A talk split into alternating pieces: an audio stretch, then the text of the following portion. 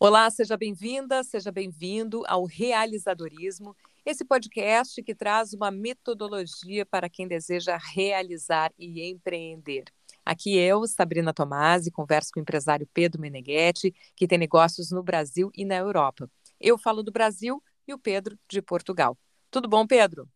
Tudo bom, Sabrina, como é que você está? Tudo certo. Neste episódio, nós retomamos os quatro hábitos para ser referenciável, para ser recomendado.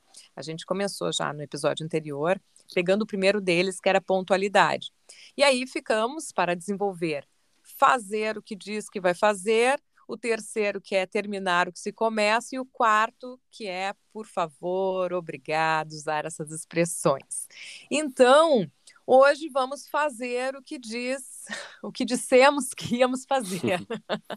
Tratar desse assunto aqui e, e começo até te perguntando por que uh, trazer este tópico? É porque tu percebes muito isso que não acontece ou é uma dificuldade? Como é que tu te deparaste com isso?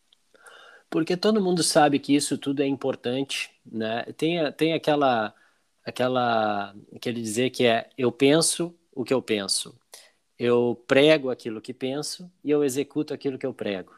E, e todo mundo sabe da importância de, desses quatro comportamentos, esses quatro hábitos de pontualidade, de fazer aquilo que diz que vai fazer, de terminar o que começa e dizer obrigado e por favor. Todo mundo sabe disso, todo mundo prega a importância disso, mas quando vai para a execução, é, isso acaba passando despercebido, a gente é, entra numa rotina de estar sempre atrasado, entra numa rotina de prometer mais do que pode cumprir, de começar as coisas e não terminar, e se esquece de pedir por favor e agradecer por, por, por, por aquilo que fazem por nós, né?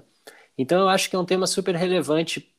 De novo, todo mundo sabe disso, mas quem sabe esse lembrete da importância desses quatro hábitos, desses quatro comportamentos, quem sabe isso, esse lembrete não vai fazer com que a gente pratique de fato essas coisas que são tão importantes, né? É um, é um lembrete. Esse segundo hábito especificamente, que é fazer o que se diz que, que vai fazer, né? É, ele uhum. tem muito a ver com ação mesmo, com atitude. Então, é. Fala muito assim, né, de que ah, de empreendimento, fala de boas ideias. Bom, boas ideias muita gente tem, a diferença está no realizar. E, hum. e, e, te pergunto, então, especificamente sobre este, este hábito, né? Este segundo tópico destacado. Tu acha que a gente promete demais e faz de menos? Acho que sim. Acho que, acho que essa é uma, é, é, é uma prática muito comum.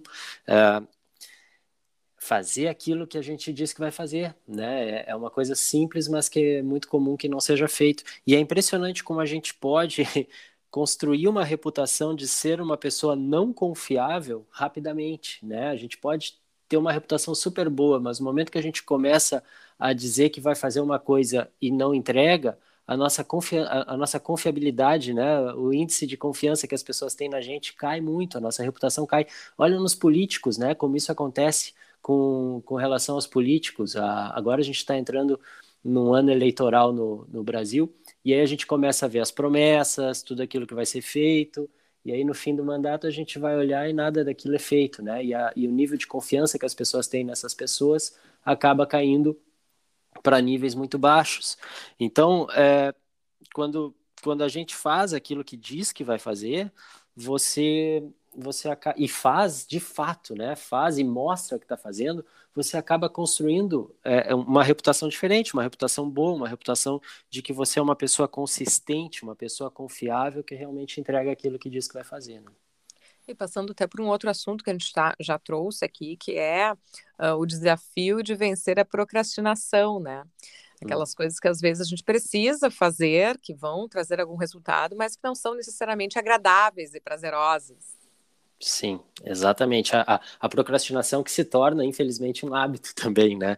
Então, se você é uma pessoa que com frequência faz promessas e se esquece dessas promessas, se é uma pessoa que, que diz que vai fazer e acaba se esquecendo que vai fazer, ou acaba deixando para depois e acaba não fazendo, é urgente, é, é mandatório que, se, que, que você encontre soluções, maneiras de mudar esse, esse padrão né? De não entregar aquilo que faz. Como é que tu vai mudar esse padrão?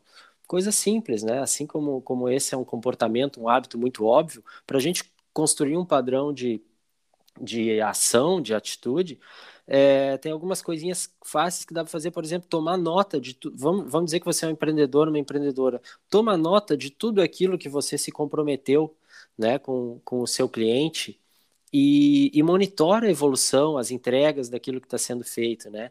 E lá no final, quando chegar a data da entrega, o deadline, a, a, a data comprometida, repassa com o seu cliente para ver se não faltou nada.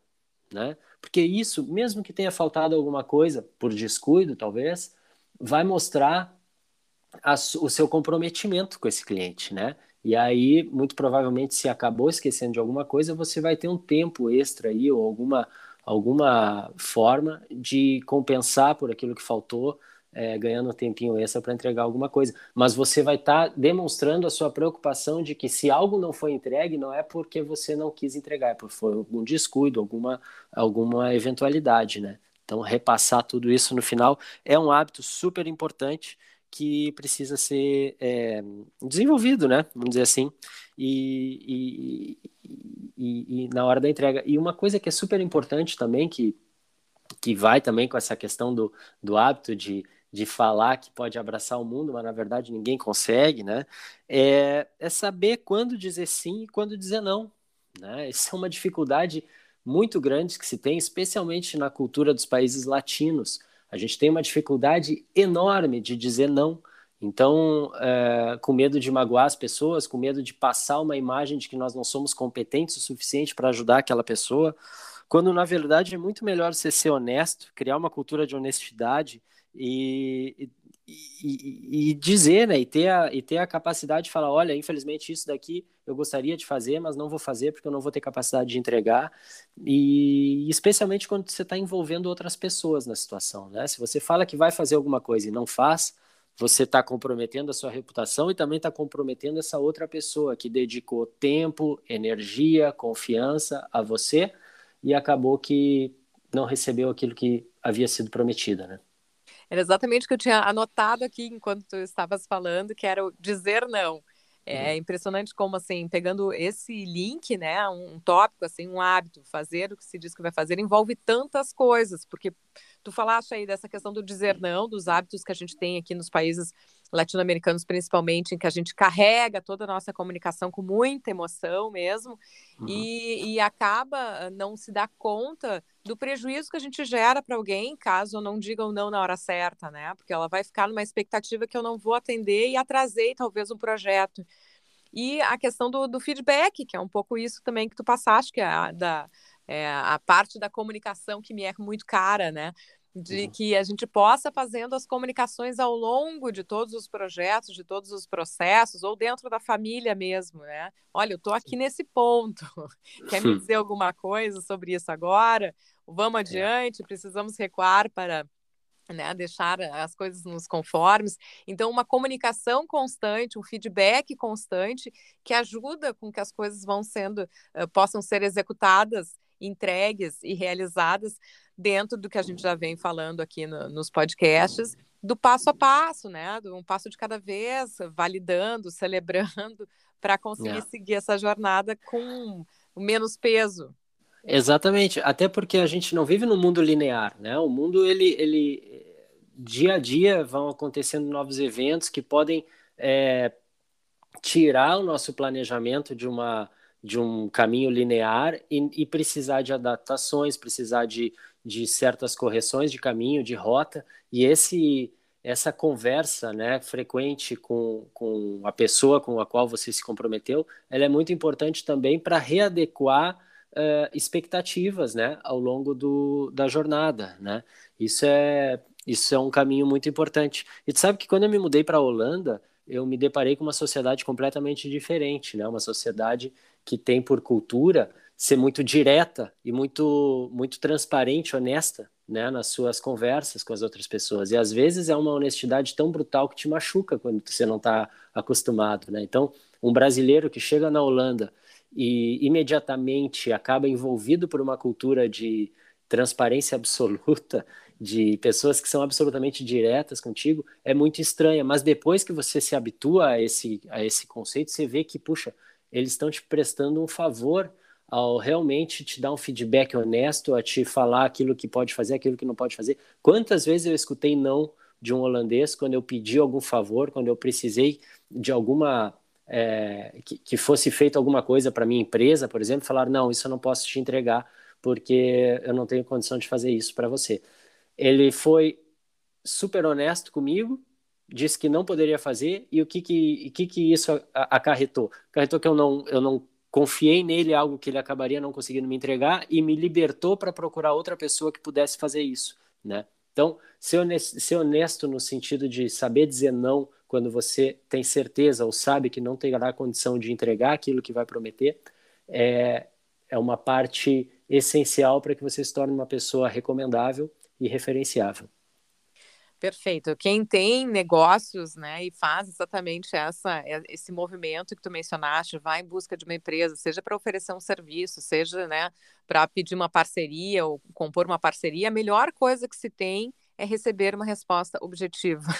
É a melhor né? Porque a gente ganha agilidade nisso, de poder procurar um outro caminho. Mesmo nas relações pessoais, né? Daqui a pouco a pessoa uhum. aceita fazer um favor e sai dali reclamando. Então também uhum. não é uma coisa positiva.